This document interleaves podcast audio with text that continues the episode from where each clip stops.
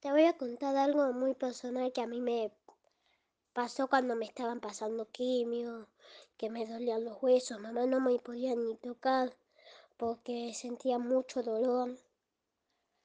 Te voy a contar algo muy personal. Resulta que yo, a mí me estaban pasando quimio, me dolía muchísimo. Mamá, yo ya me quería ir al colegio, no quería sufrir más no, me, no quería sufrir más. Entonces mamá me dijo, si te quieres ir, andate. Pero si, si te vas, no pienses que vas a dejar de estar en mi mente en mis pensamientos. Siempre vas a estar ahí, nunca vas a desaparecer. Y me prometió que cada vez que un pedacito de sufrimiento que yo pase iba a ser una aventura más.